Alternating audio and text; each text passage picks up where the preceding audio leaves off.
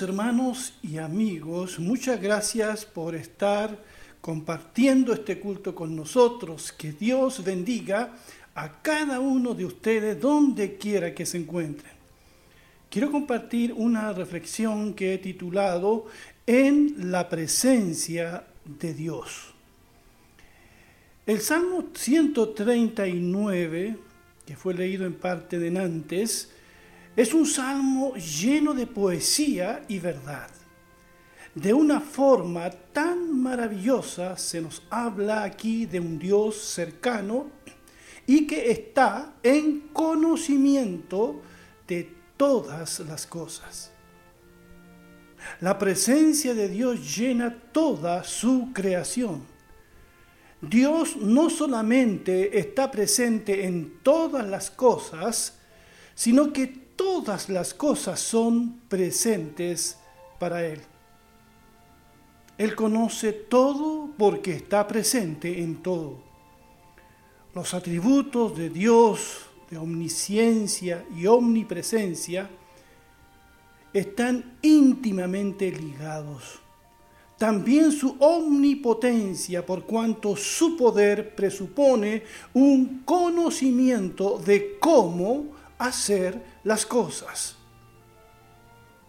Leo nuevamente parte de este Salmo 139 y que en los primeros versos dice, Señor, tú me has examinado y sabes todo de mí. Tú sabes cuando me siento y cuando me levanto. Aunque me sienta lejos de ti, tú conoces cada uno de mis pensamientos sabes para dónde voy y en dónde me acuesto. Tú sabes todo lo que hago. Señor, tú sabes lo que voy a decir aún antes de que las palabras salgan de mi boca. Tú siempre estás a mi alrededor, adelante y detrás de mí. Siento tu mano sobre mí. Lo que tú sabes de mí es demasiado profundo va más allá de lo que puedo entender. Tu espíritu me acompaña a todas partes. No puedo escapar de tu presencia. Si subiera al cielo, allí estarías.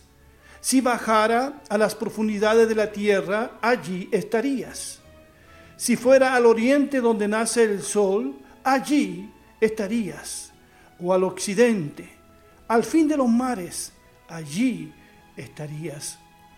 Aún allí me tomarías de la mano y me conducirías. Tu fuerte mano derecha me ayudaría. Si yo pensara que seguramente la oscuridad podría esconderme o que la luz de mi alrededor se hiciera noche, ni siquiera la oscuridad es oscura para ti. No importa cuán oscura sea una noche para ti seguirá siendo tan clara como el día. Para ti es lo mismo el día que la noche. Qué maravillosas son estas palabras. Los primeros versos nos hablan de la omnisciencia divina. Lo digo nuevamente, Dios lo conoce todo y está en todas partes. Ingenuamente, como niños chicos, tanto hombres y mujeres pretenden esconderse de Dios. Ocurrió como Adán, ocurrió con Adán y Eva en el principio. ¿Recuerdan? Algunos todavía creen que pueden esconderse de la presencia de Dios, pero esto es imposible. Pero esta gloriosa verdad de la presencia de Dios es un gran consuelo para sus hijos.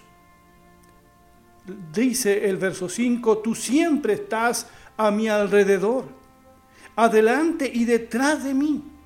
Siento tu mano sobre mí. La omnipresencia de Dios es un alivio para el cristiano. Es un alivio cuando tenemos que sufrir la soledad saber que Dios siempre está presente con nosotros. La omnipresencia de Dios es esperanza también en medio de las crisis.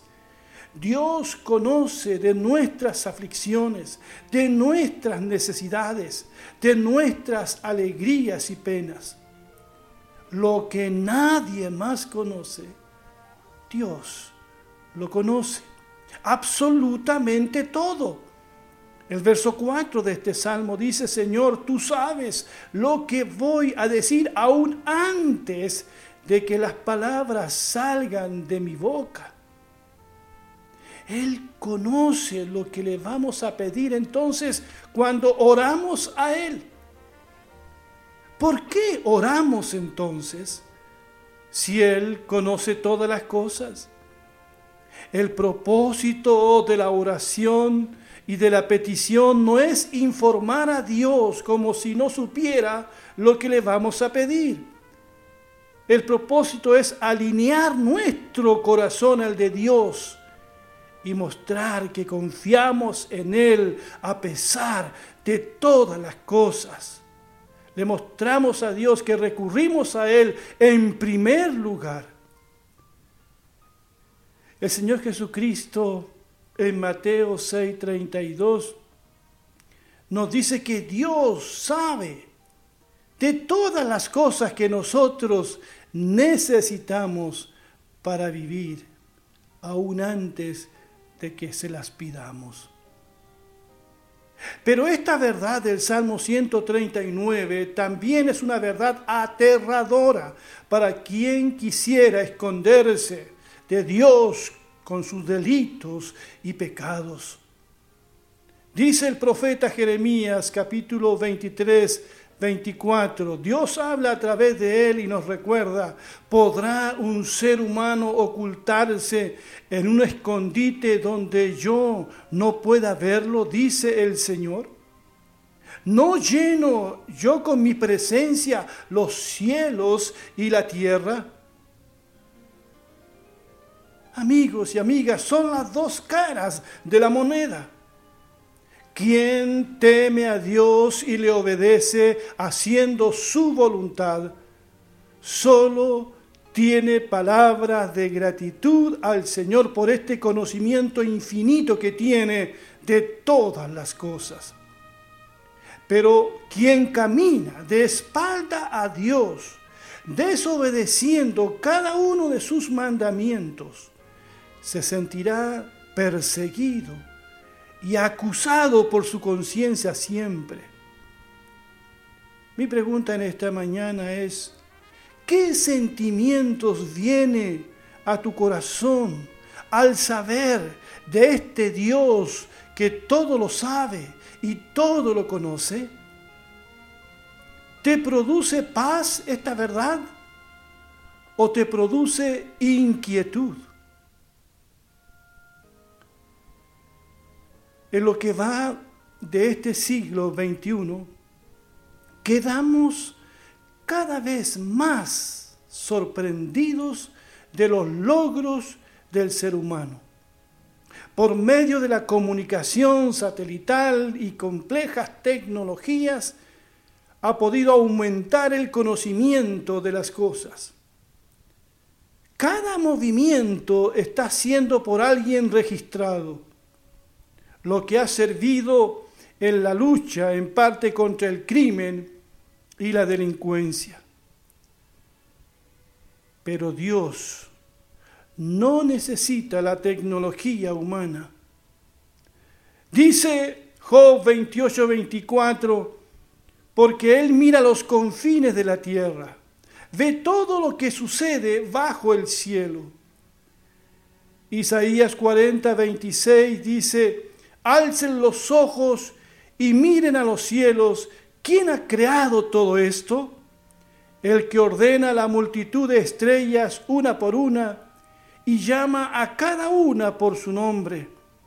Es tan grande su poder y tan poderosa su fuerza que no falta ninguna de ellas. Hasta aquí las palabras del profeta Isaías. Qué grandes palabras que nos hablan del control que Dios tiene de todas las cosas, del conocimiento anticipado, de la soberanía de Dios.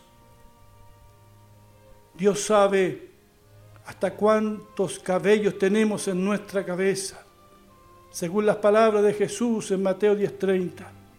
Él sabe y conoce cada estrella del firmamento el hombre usando el más sofisticado y moderno telescopio ha podido sondear en parte el espacio.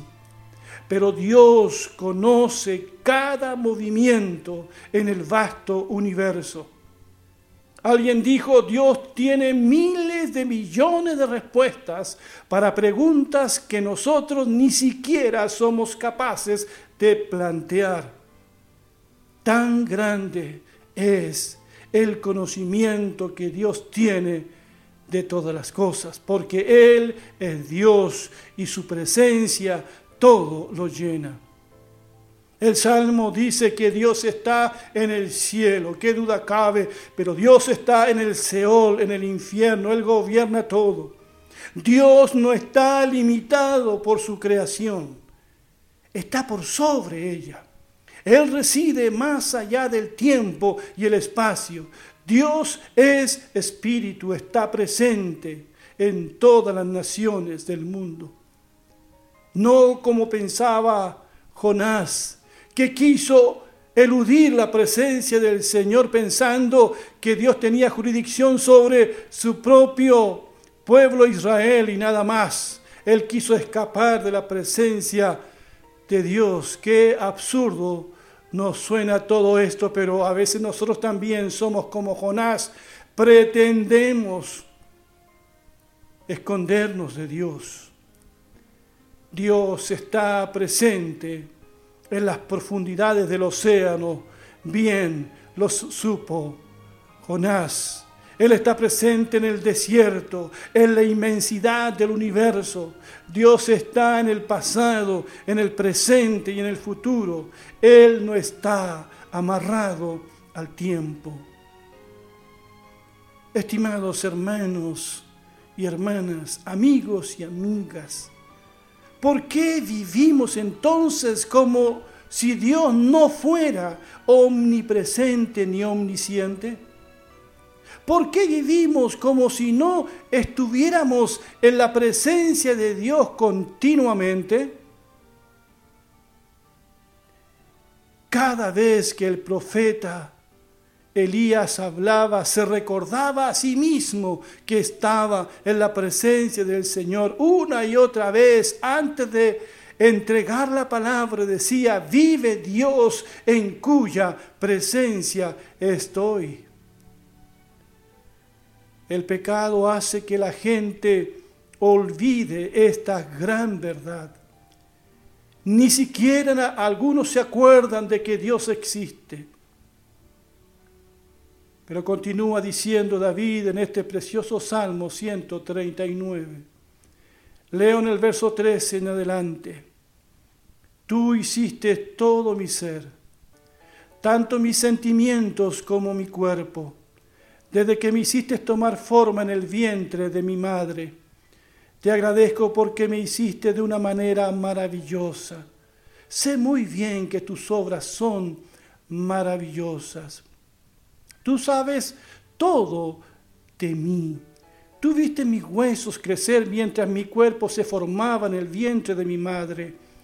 Tú viste formarse cada parte de mi cuerpo. Todo ya estaba escrito en tu libro fueron tomadas a su debido tiempo sin faltar una sola de ellas. Mi entendimiento no puede con tus pensamientos. La suma de ellos es inmensa.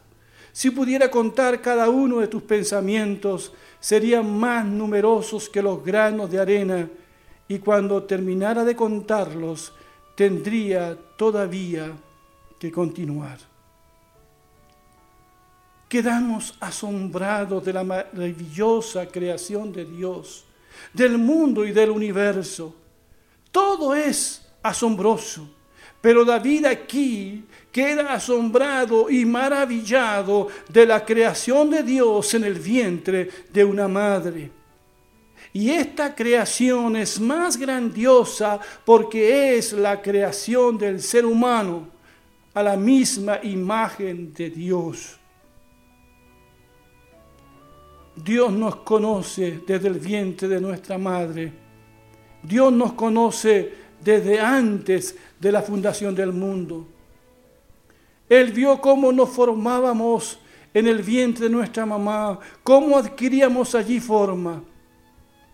Por eso Dios dice a Jeremías en el capítulo 1, verso 5, antes de que yo te formara en el vientre de tu madre, ya te conocía.